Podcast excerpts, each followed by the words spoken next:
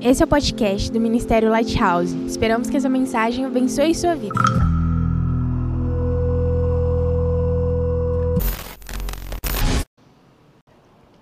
Abra a sua Bíblia no livro de 1 Samuel 30. Primeiro a Samuel 30.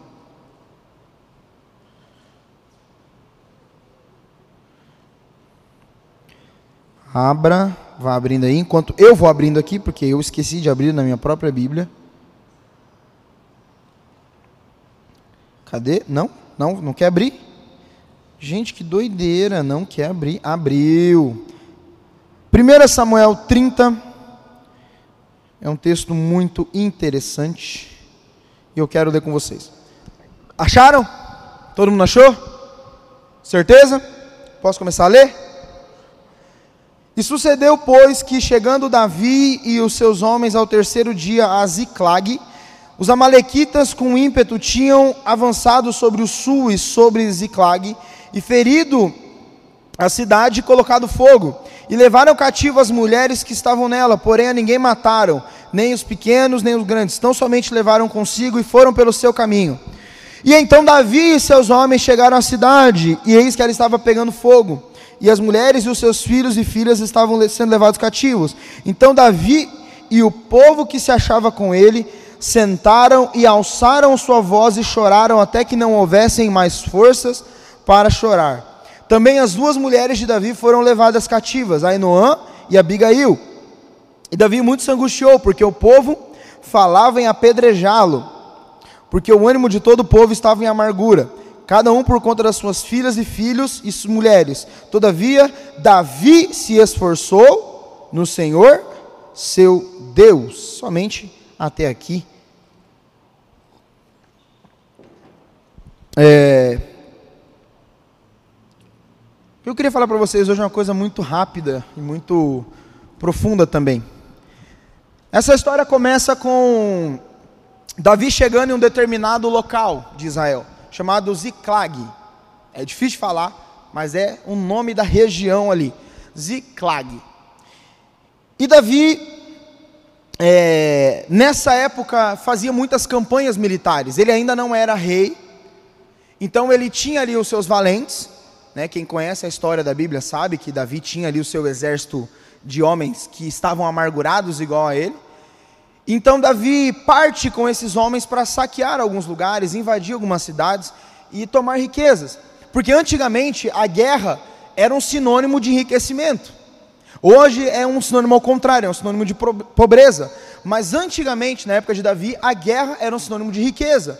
Por quê? Porque quem vencia a guerra ficava com todas as coisas do perdedor: as vacas, as ovelhas, é, dinheiro, ouro, prata, armadura, armas, enfim, também, né?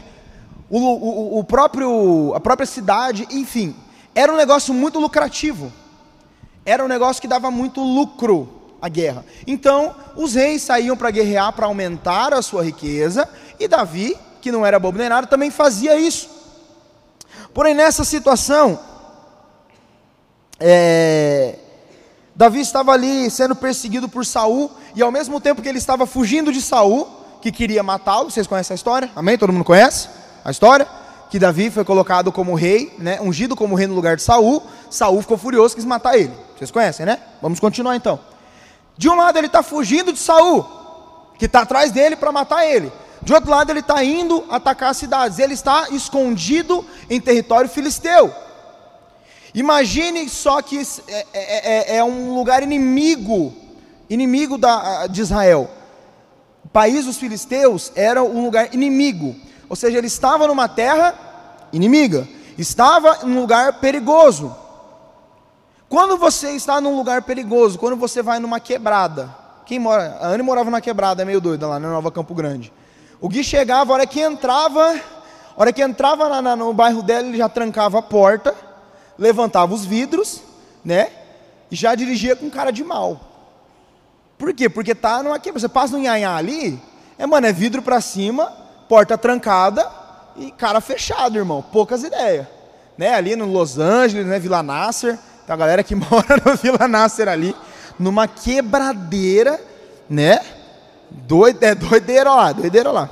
No jockey, né? Ali também tem uma parte do jockey ali que é meio quebrada. Você chega em casa, você fica moscando na frente de casa, tarde da noite.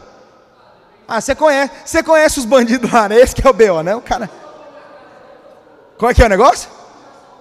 Todo, todos os bandidos já conhecem lá, né? Já sabe que não tem mais nada para levar. É, eita, nós, aí é osso. Mas quando você chega na quebrada que você não conhece, você tranca os, a porta do carro, anda rápido e sobe o vidro, não é? O que, que você faz quando você está num lugar perigoso? Você fica esperto. Você fica ligado, você fica ligeiro. Imagina você fazer um camping na floresta, de noite. O que, que você vai ficar tranquilo? Você vai deitar para dormir tranquilo dentro da barraca, assim, nossa, que legal! Eu estou muito feliz de estar no meio da floresta sozinho né? Sem nenhuma arma para me defender. Como a vida é boa. Você vai ficar assim? Meu amigo, você vai, ó, nem Wi-Fi, nem ondas de rádio vão passar. Você vai ficar tenso, nervoso. É, é algo que é natural.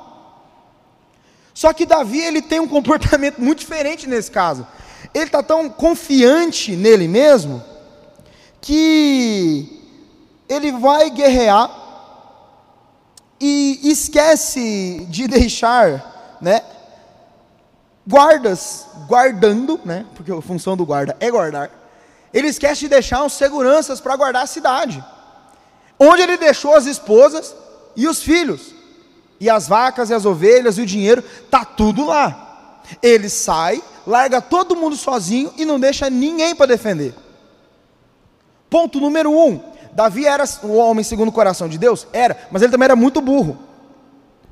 Nunca que você faz uma coisa dessa. Pelo menos ali deixa um 100, né? Já que ele tinha ali uma quantidade considerável, deixa um 100, né? Carinha armado tal. Os caras eram profissionais, bem treinados, davam conta do recado. Mas não, ele falou: não, confio que não vai acontecer nada.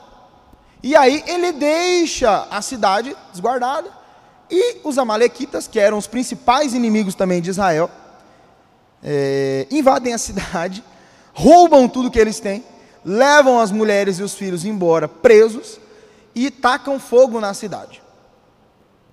Com certeza alguém deve ter virado para Davi e falado: Eu não avisei que ia dar caca isso aí? Porque sempre tem, né? Um boca de égua para falar um negócio desse. Eu avisei que ia dar caca. E deu. E a Bíblia diz que eles chegam eles voltam é, é, é para a cidade e olham tudo pegando fogo e ficam num desespero. E a Bíblia diz que eles sentam no chão, se encostam em algum lugar e choram até não terem mais forças. Não precisa responder, mas você já teve um episódio que você chorou até você não aguentar mais, até não sair mais lágrimas? Você quer chorar, mas você não consegue mais? Alguém teve esse episódio? Eu acabei de ter um. Quatro horas da tarde, acabou o jogo do Corinthians, eu chorei amargamente, de desespero e tristeza.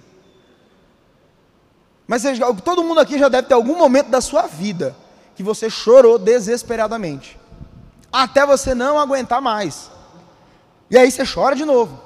E aí seca o olho, aí você chora de novo, chora de novo, chora. Isso é chorar até não ter mais forças.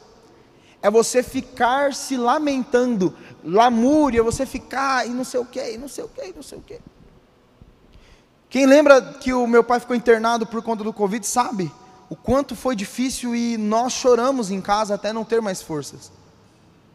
Porém, a ministração que eu quero fazer para vocês hoje e que eu quero que vocês gravem é que o choro ele é natural.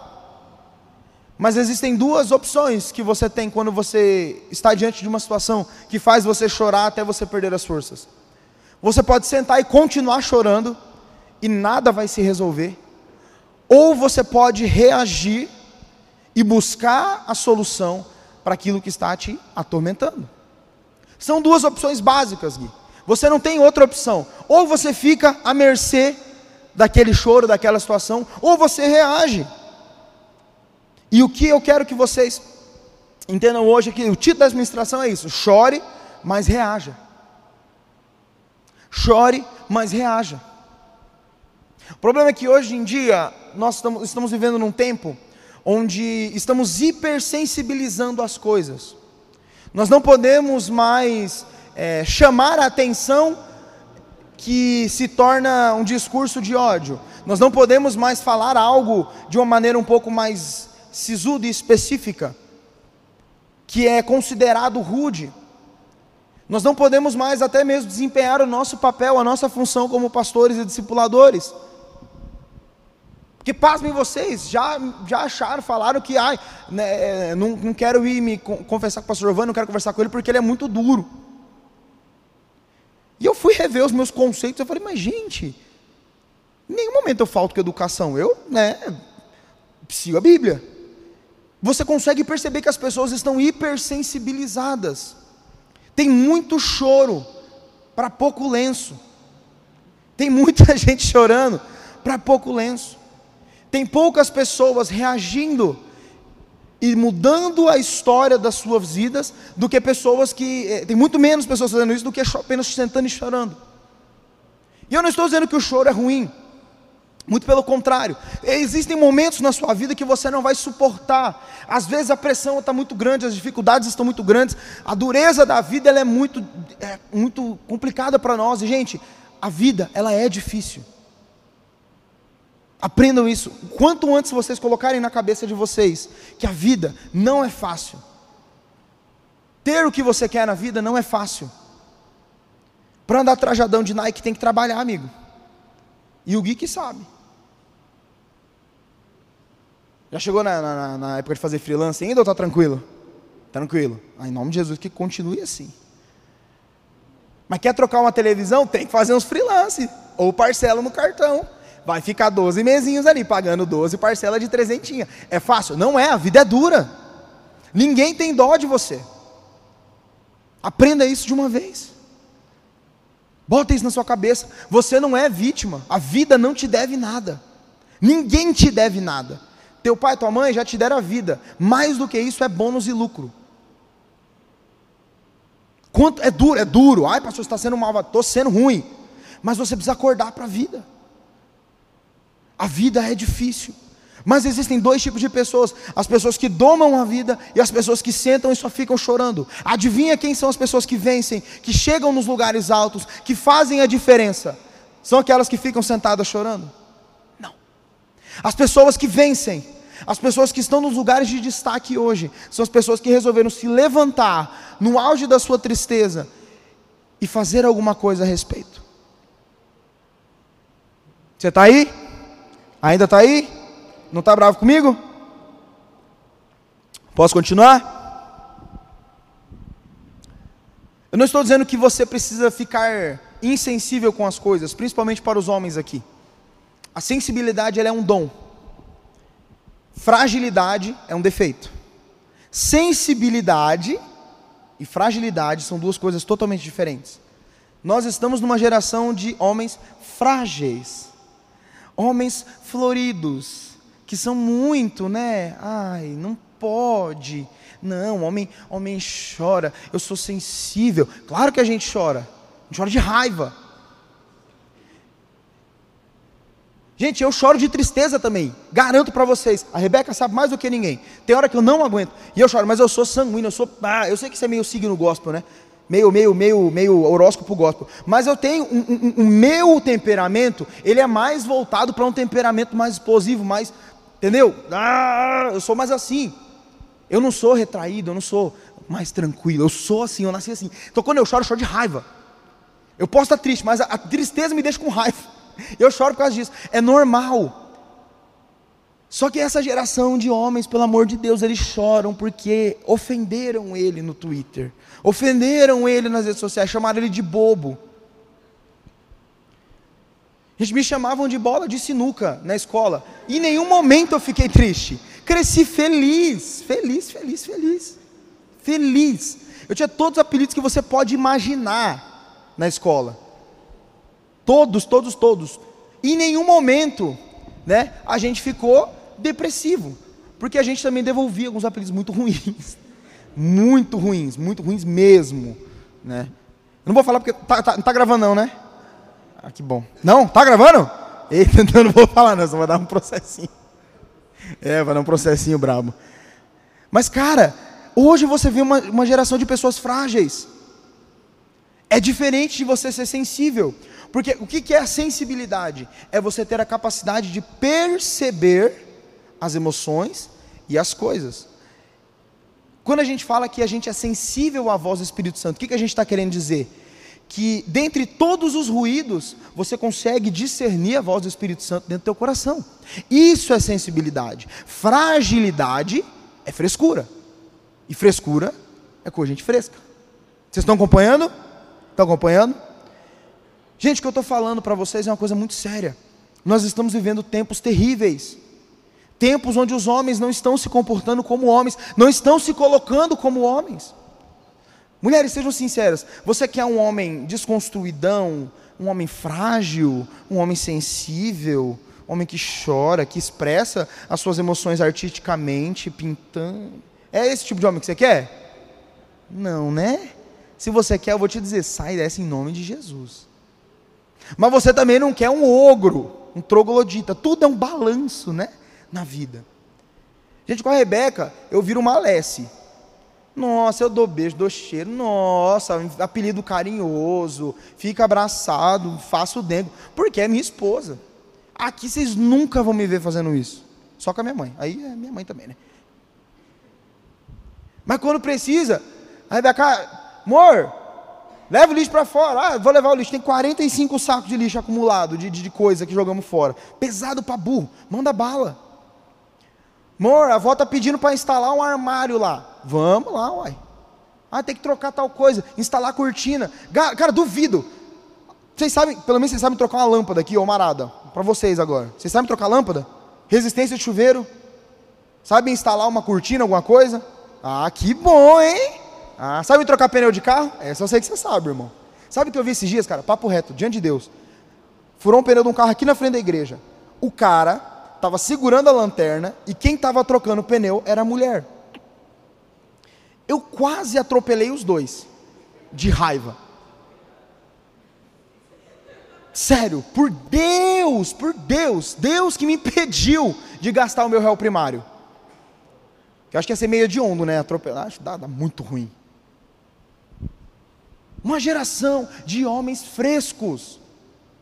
Frescos. Eu vi uma postagem, cara, que oh, eu passei mal de rir. O cara, o cara colocou assim, ele postou uma foto dele na frente de um garrafão de água daqueles de 20 litros, sabe? Ele falou assim: e meu pai que comprou o garrafão, não destampou e não colocou no filtro, agora eu não consigo beber água. Ah, na moral? Na moral? Esse é o tipo de cara que, se você falar que ele é, é bobo, ele vai chorar no banheiro. Gente, a gente precisa aprender a ser confrontado. Confronto é natural da vida, é algo normal. Amém? Ser confrontado é normal. A vida não vai passar a mão na sua cabeça. Você vai trabalhar numa empresa, você vai pegar um gerente ruim, que ele vai falar que você é burro, ele vai falar que você está fazendo coisa errada. Ele está certo? Não, porque a gente tem que ter educação com as outras pessoas, mas nem todo mundo é assim. E aí, você vai desmoronar na primeira oportunidade que você tiver? Não. Aprendam algo. A vida, ela só vai ser dura se você ficar de frescura, ficar sendo fresco. Você precisa reagir. Nos momentos de tristeza, nós choramos também, porque o próprio Cristo nos disse que no mundo nós teríamos aflições. O que, é aflição? Quem já ficou aflito? O que, é ficar aflito? É quando você nem consegue comer de preocupação. Você quase bota tudo para fora de, sabe? Mas tem de bom ânimo. O que é ter bom ânimo? É reagir. Davi, ele olha para a cidade, está tudo pegando fogo. As mulheres levadas presas, os filhos levados presos, tão pobres, sem dinheiro. Ele sentou e chorou até não ter mais força. Mas a Bíblia diz no versículo, no verso, no versículo 2 ali, no verso 4, a Bíblia diz que eles começaram a reagir. Davi ele levanta e ele chama o sacerdote e ele pede as vestes do sacerdote e ele consulta a Deus. Aqui é o primeiro ponto. Não é apenas reagir, não é apenas levantar, mas é consultar a Deus falar com Deus, ter relacionamento com Deus. Davi não simplesmente levantou, pegou a sua espada e saiu correndo. Davi levantou e orou. E ele pergunta: Senhor, perseguirei os Amalequitas e derrotarei? E Deus responde: Sim, você pode ir e você vai alcançar. Quando nós reagimos dentro daquilo que nos foi proposto do mundo espiritual, Deus sempre nos responde. Amém? Você está aí? Davi tirou forças em Deus, se levantou, consultou o que ele deveria fazer, coisa que nós não fazemos, né? Nós não perguntamos a Deus o que fazer, qual decisão tomar. E a Bíblia diz que na sua reação, ele pega a sua espada e persegue os amalequitas. Você quer ver um tipo de reação que não deu certo? Quando o povo murmura contra Deus na terra prometida, né, na beirada ali, quem conhece essa história? Tá ali, Josué e os espias voltam, né? E o povo começa a murmurar: ah, tem gigante, tem isso, tem aquilo, tem aquilo. E só Josué e Caleb falam, né? Não, vamos para cima que Deus vai, vai nos dar a terra prometida, tal, tal, tal. Deus diz que todo mundo ia morrer no deserto. Somente Josué e Caleb iriam entrar na terra prometida. No outro dia, o que, que as pessoas eles choraram, ficaram depressivos, ficaram muito tristes. No outro dia eles levantaram, pegaram as suas espadas e falaram: "Não, agora nós vamos e vamos conquistar a terra prometida". O que, que Deus tinha falado? Eles não iam conquistar. E eles foram do mesmo jeito. Morreram milhares de israelitas naquele dia, porque eles reagiram sem consultar a Deus, reagiram dentro da sua própria vontade. Existe uma diferença muito grande entre se levantar e reagir falando com Deus e reagir por conta própria. E você tem uma escolha na sua vida. Você pode se dobrar aos desesperos ou você pode se fortalecer em Deus. Não adianta você falar para mim que a sua vida está difícil, que a sua vida está ruim, se você está com a sua Bíblia empoeirada, tem anos que você não abre. Não adianta você reclamar que Deus não fala com você se você não vai orar, se você não vai ler a Bíblia. Não adianta você falar para mim que a sua vida só vem desgraça se você não tem relacionamento com Deus. Não adianta você reclamar que Deus só te dá as piores batalhas se você faz decisões ruins. Tem gente que está no 15 relacionamento. Todo ano é um presente de Deus que ela ganha. É a pessoa mais abençoada do mundo. É impressionante. Tem gente que é assim, né? Todo ano agora achei o meu presente de Deus. no outro, daqui a quatro meses, não, agora achei o presente de Deus. Deus me abençoou com um presente, é presente de Deus todo a cada quatro meses. Toda vez ela se lasca. Por quê? Porque não pergunta para Deus, não espera em Deus, não guarda o seu coração em Deus. Aí chora, desespera, aí quer se matar. Ai, não aguento mais a vida, ai meu Deus. Sabe qual é o problema? A gente não decide baseado na palavra. Resolveria muita coisa da nossa vida se nós abríssemos a nossa Bíblia e decidíssemos conforme a palavra. Porque a Bíblia diz que muitos são os caminhos do homem, mas somente Deus tem a resposta final. Não adianta você chorar, gastar as suas lágrimas em desespero dentro do quarto, perguntando a Deus o que fazer se você não vai seguir também. Eu passei desse ponto aqui, eu esqueci, fui discorrendo o resto, voltei aqui agora.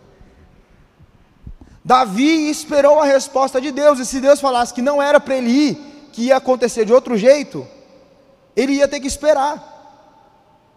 Sabe quando a gente ora e Deus fala com a gente, nós falamos para vocês, ó, sabe aquela coisa que você me perguntou, Pico? Que você pediu para a gente orar? Deus falou no meu espírito, eu li e oramos e Deus confirmou quantas pessoas tal, para você não comprar aquele templo lá. E aí você fala, ah, esse pastor não sabe de nada, vou meter o louco. Ele vai lá e compra. Ele anda três quarteirões. Aí vem um, uma Dodge Ram e passa por cima dele assim, e arranca a cabeça do pico fora. A culpa é minha? Não, a culpa é de quem? Do descabeçado aqui. Por quê? Porque ele perguntou, pastor, o que, que você acha? Eu falo, vamos orar? Oramos, Deus falou comigo? Deus, ah, eu, e uma coisa, gente, eu, se Deus não falou comigo, eu não falaram para vocês não, tá? Fiquem tranquilos. Você vem pedir oração para mim e fala, vou orar, se Deus falar comigo eu te respondo. Se eu não falar com você, porque Deus não falou comigo, não. Eu não fico inventando coisas que Deus fala para vocês, não. Tem coisa que Deus vai falar com você. Mas se Deus falar comigo, eu falo. Ele não ouviu. Quem foi o culpado? O pico. Que ele não seguiu aquilo que Deus falou para ele fazer. E aí se deu mal. Aí adianta chorar depois? Tá lá, cabeça para um lado, corpo para outro. Ele tá lá, não adianta chorar. Não tem como. Não vai resolver. Não inventaram ainda, né, transplante de cabeça de volta. Não tem como. Já era. O problema é que a gente ora, pede confirmação de Deus, aí Deus fala o que você não quer ouvir, e você lá, lá, lá, lá, ouvindo, né? Não é assim que a gente faz? Deus, se é da tua vontade esse menino, fala para mim. Aí ela abre a Bíblia, cai em Naum. Aí ela fala, ô oh, Bíblia infeliz. é, pelo amor de Deus. Essa é velhona, antigaça, desde quando eu tinha 5 anos de idade, escuta isso aí. Não adianta você perguntar para Deus se quando Deus responder você não obedecer. Ah, é melhor você fazer caca, porque daí você pelo menos faz sem culpa. Não perguntou para Deus, se ferrou de burrice sua. Agora, se você pergunta para Deus, Deus responde e você faz do mesmo jeito, você é burro duas vezes. Duas vezes, aí você é duplamente burro. Você é burro pra caramba. Vocês estão comigo? Pode chorar, gente, chora, se desespera, berra se for preciso, mas dobra o seu joelho e fala: Senhor, essa situação está acima do meu controle, eu não sei o que eu vou fazer, mas o Senhor sabe de todas as coisas, por isso me dá um caminho, alguma coisa. Pá, pá, pá, Amém? Amém? Você está aí? Se fortalecer em Deus é a reação que nós devemos ter em tempos de tristeza e angústia. Quanto mais você tentar resolver com a sua inteligência, pior vai ficar. Vai por mim. Tem coisa que a sua limitação mental não chega ali. Você não consegue resolver. Tem coisa que você não pode fazer. A própria Bíblia diz, né, você pode se esforçar o quanto você quiser, mas você não consegue fazer nascer um fio de cabelo na sua cabeça. Você pode. Não, o máximo que você vai fazer é cagar nas calças. Máximo. Mas vai nascer o fiozinho de cabelo? Não vai, gente. Você pode se esforçar do jeito que você quiser, você não consegue adicionar um dia sequer de vida. Quando chegar a hora de você morrer, você vai morrer. Independente. O Pico comprou o carro, passou o caminhão em cima dele. Já era. Chegou a hora dele. Mas tem coisas que ele pode colocar na mão de Deus e Deus responder e mudar a vida dele. Tudo depende do como você vai reagir. Tudo depende do quão crente você tem se tornado. Tudo depende do quão dependente do Espírito Santo você tem sido. Sabe, viver a vida cristã não é algo fácil. E eu não estou aqui para mentir para vocês. Renunciar a algumas coisas é muito difícil. Renunciar às vezes, uma vida amorosa ativa é muito difícil. Porque adolescente quer. Cara, vocês têm um, um, um, fogo que eu não consigo entender. Gente, não pode ver uma boca que vocês querem enfiar a língua dentro. Eu não entendo, cara. Eu não entendo. Eu não sei se na minha época a gente era mais retardado, que a gente só queria ficar zoando. Eu não sei, cara. Eu, eu perguntei para o Espírito Santo esses dias. Lembra dos acampamentos? Na nossa época, nós queria era zoar, velho. Nós não queria saber de mulher. Mulher que se dane, vá raio que o parta. Eu queria passar parte de dente na cara dos do outros. Vocês têm um fogo que eu não consigo entender. Quer namorar um, quer namorar outro? Não, porque agora eu vou namorar. Para namorar para quê? Vai casar? Não vai. Então para que você vai arranjar sarna para se coçar? Guilherme casou aqui, ele sabe o quanto é difícil esperar para casar, irmão. Moço do céu. Estou mentindo? É, né? Não tô, irmão. Tinha hora que eu olhava para Rebeca e falava, Fia, vamos orar. Vamos orar, vamos orar. E a gente é pastor, tá? Papo reto para vocês. Anne, trocentos anos de crente. Gui, trocentos milhões de anos de crente. Rebeca, então, quase foi parida dentro de uma igreja. Eu nem se fala. E vocês acham que vocês são Superman que vocês vão namorar e vão aguentar ficar de boa. Não vão, cara. É fácil renunciar? Não é. Mas é necessário. A Bíblia diz para a gente fugir da aparência do mal. Geralmente a aparência do mal tem 1,90m, né? É forte, barba bem feita, anda de BMW. Essa é a aparência do mal, purinha. Tem gente que gosta um pouquinho mais rebaixado tal. Essa é a aparência do mal, sai fora. Meninos também, sai fora da aparência do mal, principalmente vocês, meninos. Homem, quando vê mulher, fica burro. Burro, burro, jumento. É o Rafa, né? Tá, tá diferente. Tá bem vermelho na foto também. Mas deram um tapão no pescoço dele ali. Você viu, você viu que você tá. Tomou um. É, treina. Ah, meu goleiro treina, né? E eu vou te falar uma coisa, cara. Homem, quando vê mulher, é complicado. O bicho fica burro. Burro, burro, burro de tudo. Não pode ver uma menininha mais bonitinha que ele já. Mulher. Cara, tem muito mais coisa para vocês fazer. Gente, mulher não paga conta, não, não sei que seja uma velha rica. Estou esperando a Rebeca revelar que ela é herdeira de alguma coisa, que eu vou viver só do ministério, só que ela vai pagar os meus mimos e os meus luxos. Estou esperando. Ela deve estar esperando a mesma coisa, não sei qual dos dois está mais iludido. Mas, gente, vocês estão numa idade tão boa para vocês estudar. Vai por mim, vai aprender o inglês. Ah, que pastor quer namorar. Não, não faz isso, não. O namoro você tem que gastar dinheiro, tem que sair para comer, tem que comprar presente. Cara, vai comprar um videogame que é muito mais legal. Eu tô, gente, acha que eu estou brincando? Falando sério. Vocês estão numa idade muito boa. Vai aprender um inglês, um francês, vai estudar robótica, vai fazer um curso de, de, de empreendedorismo, de, de, agiotagem, de pirâmide, de, é, de não sei o quê. Vai fazer um curso de jogo do bicho, qualquer coisa, cara. Mas quem que quer namorar, velho? Não, pelo amor de Deus. Eu tenho uma régua para namoro quando o cara vem me perguntar. Sabe o que eu faço, cara? Eu pergunto, cara, você quer namorar? Você tem condições de casar daqui a dois anos, no máximo? Então, você não pode namorar. Bicho namoro é a bomba relógio, irmão. A hora que ela explode, vai caca para todo é lado, filho. É ferro de passar, liga em cima e esquenta, você sabe muito bem aonde. Gente, pelo amor de Deus. Viver de acordo com a palavra não é fácil. Eu acabei de dar milhares de exemplos para vocês. É fácil ou não é? Não, diga não. Não é. Olha, vocês estão prestativos hoje, né? Não é fácil. Não é fácil. É fácil você sentar o teu bumbum na cadeira, abrir a Bíblia e ler? Não. Bicho, até quem gosta de ler aqui tem uma dificuldade de ler a Bíblia. Não vem mentir, não. Na Júlia lê 50 livros por dia. Ela vai ler a Bíblia, irmão, ela quase dorme. Não adianta mentir, isso aí é confissão sua mesmo. Gente doida, que sono. Quem mais? Não precisa levantar a mão, não, mas eu tô falando, Deus está falando com você. Você lê 300 mil livros de história de romance adolescente. Não leu a Bíblia uma vez até hoje.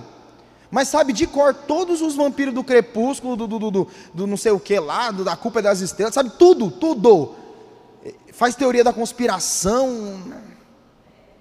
Mas pergunta, né, alguma coisa da Bíblia, a pessoa, ah, não sei. É fácil ler a Bíblia? Não, dá sono. Gente, eu sou pastor, dá sono.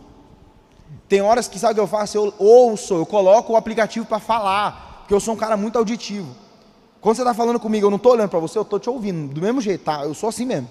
Eu não consigo, às vezes, tá dialogando com alguém e tá 100% olhando para a pessoa, mas a minha atenção está 100% nela.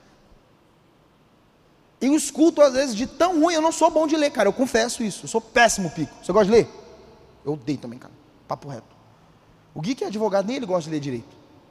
Fez direito mais pelo. pelo fez porque gostou de, de ler ou fez pelo, pelo. Sei lá, gostou, né? Mas ler não é muito sua praia também, não, né? Você gosta. Ah, o Gui gosta. Mas não dá um soninho quando você abre a genealogia assim? É, né? Dá uma. Eu não leio, não, cara. Papo reto, eu pulo, pulo mesmo. Oh, tem dia que é difícil. Tem dia que você não quer. Ficar sem comer é fácil? Não. Olha para mim. Não é fácil não, filho. Comer é bom demais. Estamos tentando. Jejuar é difícil. Ler a Bíblia é difícil. Orar é difícil. Mas sabe o que mais é difícil? Tropeçar e errar nas mesmas coisas porque você não tem relacionamento com Deus. Isso sim é muito mais difícil. Tá cansado de se lascar em relacionamento? Primeiro, para de namorar, né? Para. Para, segura e vai para a Bíblia. Vai ler, vai orar, vai jejuar, vai buscar a presença do Espírito Santo. Porque senão quando o dia ruim chegar na sua vida, você não vai ter força. Você não vai ter condições de reagir. Você não vai ter condições de buscar a palavra. Gente, tem dia que você está tão quebrado que você não consegue. Quando meu pai ficou na UTI entre a vida e a morte, tem coisa que a gente nem passou para vocês, mas ele estava quase morrendo, literalmente. Eu lembro que eu fui para o fundo de casa, do lado da piscina, eu deitei a cara no chão, e eu não conseguia falar nada. Eu não conseguia orar, eu não conseguia dizer nada. Eu só fiquei ali, nem chorar eu conseguia. Imagina essa cena, eu estava que nem o Gui no louvor hoje. Só que eu estava pior, estava com os braços e as, as, mãos abertas no chão. Parecendo aqueles bonequinhos que você cola no, no, no, no negócio. Estava terrível. Eu não tinha força para nada. Porém, eu me lembrei de uma coisa só. Uma promessa que Deus tinha feito. E eu falei: Deus, o Senhor falou que o meu pai ia viver muito mais do que todos os outros membros da família dele quando meu tio morreu. E queria viver muitos anos. Então eu não vou me desesperar. Nessa hora meu telefone tocou. O pastor Eulando tinha me ligado naquela hora. Exatamente nesse momento. Eu atendi o telefone. Aí ele falou: Pastor Giovanni. Eu nem respondi nada. Eu falei: Oi, pastor. Ele falou: Eu estou aqui ligando só para te dizer que Deus sabe daquilo que Ele prometeu para o teu pai. Fica tranquilo. E desligou o telefone. Eu levantei, peguei na mão da Rebeca, falei: Vamos dormir. Eu estava usando remédio para dormir, eu não estava conseguindo, estava desesperado. Eu simplesmente me lembrei da promessa de Deus, coloquei aos pés do Senhor. A resposta veio na hora. Meu espírito parece que ele puf, me recompôs. Peguei a Rebeca, que também estava desesperada. Ela olhou para mim assim, contei para ela. É, na mesma hora ela também puf, voltou. Vamos dormir? Vamos dormir. Deitamos, isso era numa quarta-feira. No outro dia, meu pai recuperou todos os movimentos do pulmão. Na sexta-feira ele teve alta. Foi algo extraordinário. Mas se eu não tivesse base na Bíblia e não guardasse, acreditasse em Deus, eu ia só chorar. Eu não ia conseguir reagir. Vocês estão entendendo o que eu estou falando? Você precisa aprender a reagir em Deus. Está com dificuldade na sua família? Reaja em Deus. Ah, pastor, mas você não sabe o que eu estou passando. Meus pais estão se separando. Reaja em Deus. Ah, mas está maior quebrar pau lá em casa. Vou a panela, vou a frigideira. É, é, tá. Ora, minha filha. Eu digo para você: não tem nada que a oração não possa mudar. Se a oração não muda os teus pais, ela muda você. E de alguma forma Deus vai te usar para mudar toda aquela situação que você está vivendo.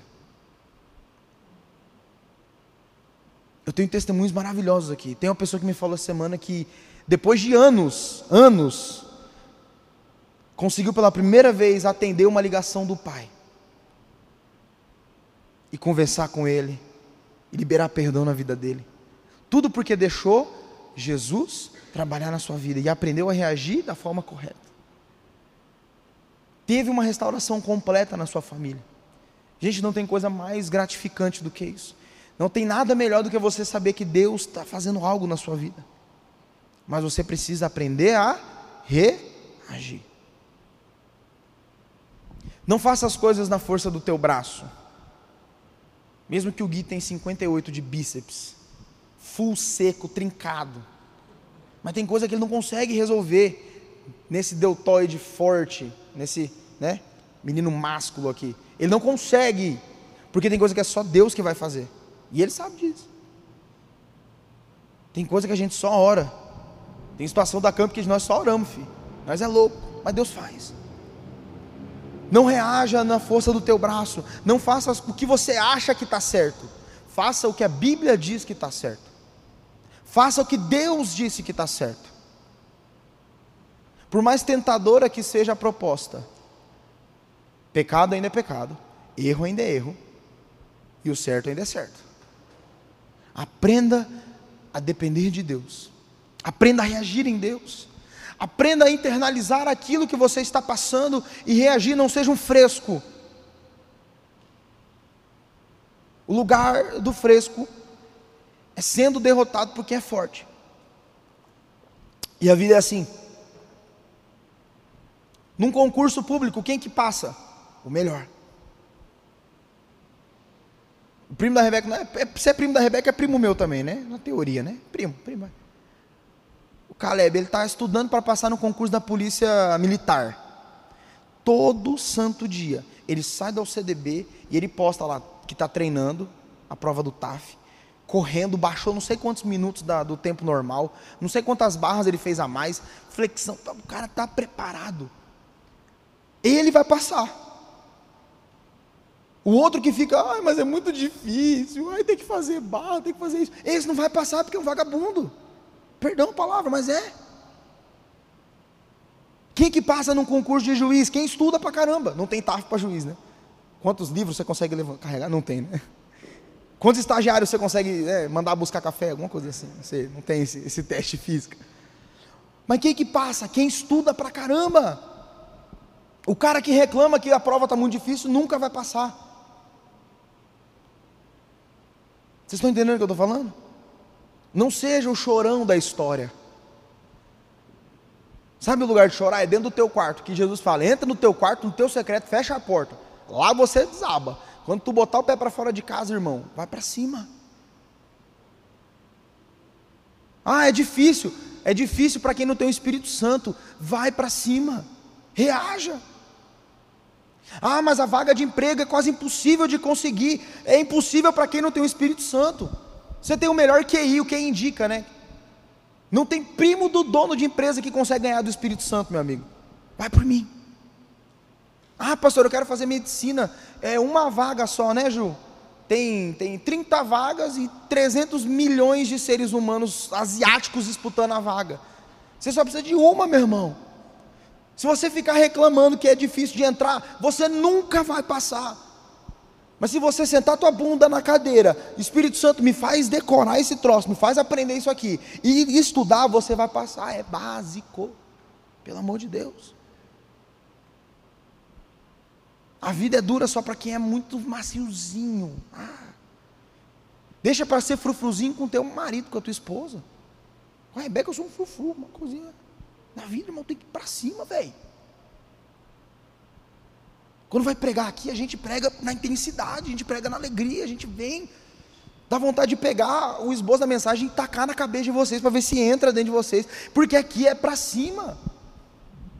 A vida é muito curta para você ficar chorando pelos cantos, reclamando das coisas. Pelo amor de Deus, gente. Quer fazer a diferença? Quer mudar o mundo? Massa, mas para de ser um bebê chorão. Isso não é coach, isso é bíblico. Se Davi tivesse sido um bebê chorão e não tivesse reagido, ele não tinha recuperado. Porque o final da história é esse: ele foi atrás dos Amalequitas, matou todos os Amalequitas que estavam no exército, recuperou as esposas, os filhos, vaca, tudo que eles tinham e ainda saíram muito mais ricos. Porque ele decidiu não ser um bebê chorão. Então não seja um chorão. Não seja um fresco. Não seja um frouxo. Meninas, não sejam frouxas. Saibam o que vocês querem na vida de vocês. Estudem. Para quando chegar para você perguntar: Nossa, que bolsa cara, quem te deu foi teu marido? Não, foi eu que comprei. Não seja frouxa. Homens, estudem, ganhem dinheiro. Para quando a sua esposa chegar também, arrumadona. Nossa, de quem é? Minha esposa. Essa roupa aqui, ó, custa 30 mil, eu comprei. Que ela merece. Estuda, irmão. Você virar jogador, você fala, meu pastor tem que andar nos trinque. Manda uns 15 Nike por mês para ele. Teca chova, receba. Eita, olha Deus falou agora, hein? Manda, tamanho 41. Dunk e Air Jordan, pode mandar o Air Jordan normal, tá? Esses dois. Easy também, pode mandar. Aí, ó. Tá abençoando meu pastor. Meu pastor vai mandar uns trinques, porque ele é frouxo. Jogar futebol profissionalmente é fácil ou não? Não dói tudo que tem para doer? Irmão, eu conheci um jogador de futebol pessoalmente na minha vida, o Jean do São Paulo. Lembra do Jean? Que ele era da, lá da Nova Vida, lá do, do apóstolo Sérgio, né? É, enfim, não esqueci o nome dele. Ah, agora é, é fit a igreja. É fit, a igreja é, a galera lá é, é fit. Conheci, ele foi o único jogador de futebol que conheci. E conversando com ele, ele falou: bicho, não tem um dia que você joga sem dor, é impossível. Ele tomava às vezes injeção de, de infiltração no joelho, cara, para não doer. E eu falei: o que, que é pior? Ele falou: o pior é o pós do jogo, é a recuperação. Que é banho de gelo, é o, o, o fisioterapeuta lá passando o, o, troço no cara que dói pra caramba. Quem já foi massoterapeuta para resolver dor sabe do que eu tô falando, irmão. Aí fala, ah, mas o cara ganha 300 mil por mês para jogar bola. Não é só jogar bola. O cara tem que se manter em forma, o cara tem que fazer exercício, o cara tem que ser bom, o cara tem que treinar para caramba. Mental é o pior. Tem que ter cabeça, irmão. É fácil ou não é? Não é. Mas quem se destaca, quem consegue, vence. É fácil ser médico? Não é. Eu não sirvo para ser médico de jeito nenhum. Eu falei, estou com dor de cabeça. Ah, toma tenência sua vida, vamos orar. Vai. De pirona, nome de Jesus. Foi. Mas é difícil, quer passar? Ora, minha filha, vai para cima, pode reclamar. Vocês estão entendendo o que eu estou falando? Vai para cima, para de reclamar, para de chorar, aprenda a reagir. Deixa para chorar em casa, irmão. Para fora do portão, é, é, é faca no dente, fi, sangue nos olhos, vai para cima. Vocês estão conseguindo pegar a mensagem que eu estou tentando passar para vocês? A vida não é fácil. A vida não vai ajudar ninguém. E para de esperar as coisas do universo. Não, a força do além vai me ajudar. Não, a força do além vai te lascar porque tu é um preguiçoso.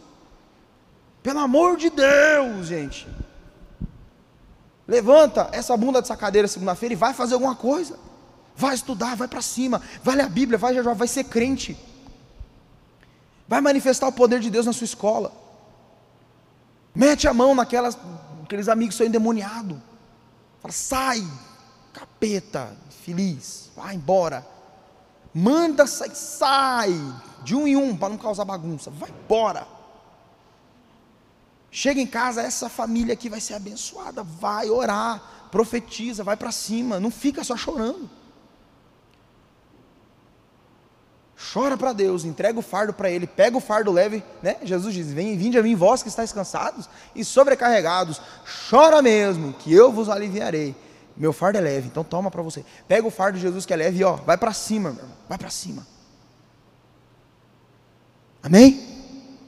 Fique de pé para a gente fingir que está acabando. Ah, pegou, filho. Ah, respeita. Você processado por uso indevido de imagem. A gente tinha que fazer uma camiseta para camp.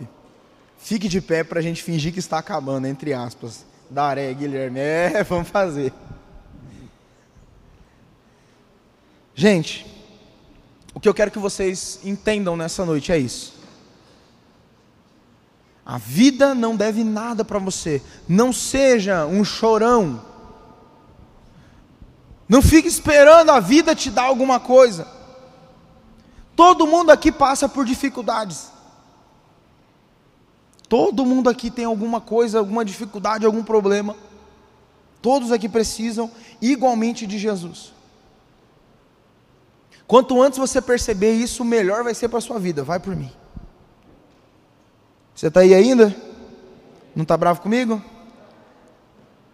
É para acordar vocês, é para tirar vocês na, desse marasmo, dessa, dessa essa preguiça, né? Show preguiça. Sai, em nome de Jesus. Tinha um professor de geografia que ele, que ele, que ele falava assim, da Jaia, né? Lembra? Chega de preguiça, meninão, gurizão. Ele falava bem assim, senhor de 90 e poucos anos de idade. E o bicho era animado, velho. o cara para dar aula de geografia e ser animado tem que ter algum parafuso solto. E o cara fazia o, o rolo, velho. O cara era bom demais. Ninguém dormia na aula dele, não, porque ele, primeiro ele não deixava, ele era chato. Mas ele era animado, irmão. E ele não tinha preguiça, não. Para de preguiça, em nome de Jesus. A Bíblia ainda diz: os preguiçosos né, não herdarão o reino de Deus. Não tem preguiça, meu irmão. Vai para cima.